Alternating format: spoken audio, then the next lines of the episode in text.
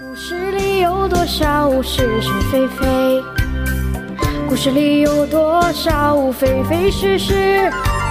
故事里的事。《侍卫官杂记》作者宋乔，由事了播讲。故事里的事，说不是就不是，是也不是。故事里的事。大胖子黄仁林今天又兜到一个好差事。那天先生对斯特雷登大使所提到的扩充美国顾问团的建议表示同意后，这黄胖子立刻找人画好了两个华丽大厦的建筑蓝图，说是预备给新来的美国军官做公寓。今天趁着先生夫人正在那闲谈的时候，他笑嘻嘻的把图样拿出来，请先生批准。这是什么？呃，这是替美国顾问团军官设计的新式公寓。哎，听说美国顾问团的人数要大为增加，现在的呃现有的励志社招待所和首都饭店都不够容纳，所以我想在住宅区北平路嗯那个底给他们修两所十层大楼，免得临时找不着那么多房子。先生没说什么，夫人。先表示同意了，好极了。不过建筑材料一定要考究些，不要让人家看不上眼，白费了一番功夫。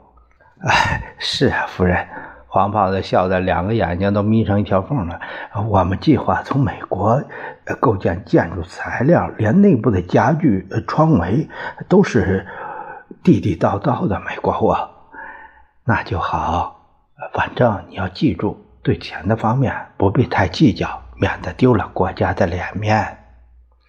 先生半天没有说话的机会，呃，这时候他吩咐黄胖子说：“哎呀，不要过于铺张，违反政府接手外汇的原则。”是先生，呃，我一定遵照新生活运动的精神，以最低的代价换取最完备的设备。啊啊！那这两所大厦什么时间才能落成啊？如果日夜开工的话，再多一些建筑工人，五六个月的时间就差不多了。能多快就多快，不要等他们来了以后又没地方住。啊，是是。黄胖子走出去了，夫人又把他叫住。公寓的房子缺点就是没空地儿。你应该好好设计一个花园，因为他们的小孩子需要有地方跑跑的。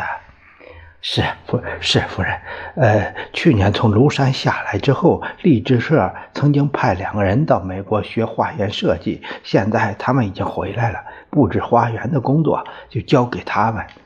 嗯，好的。我跟老杨一道退出来，就问他：“哎，黄炮子这一次又发横财了？”起码万美金能捞啊！老杨撇了撇嘴。是就是不是也是故事里的事说不是就不是是也不是。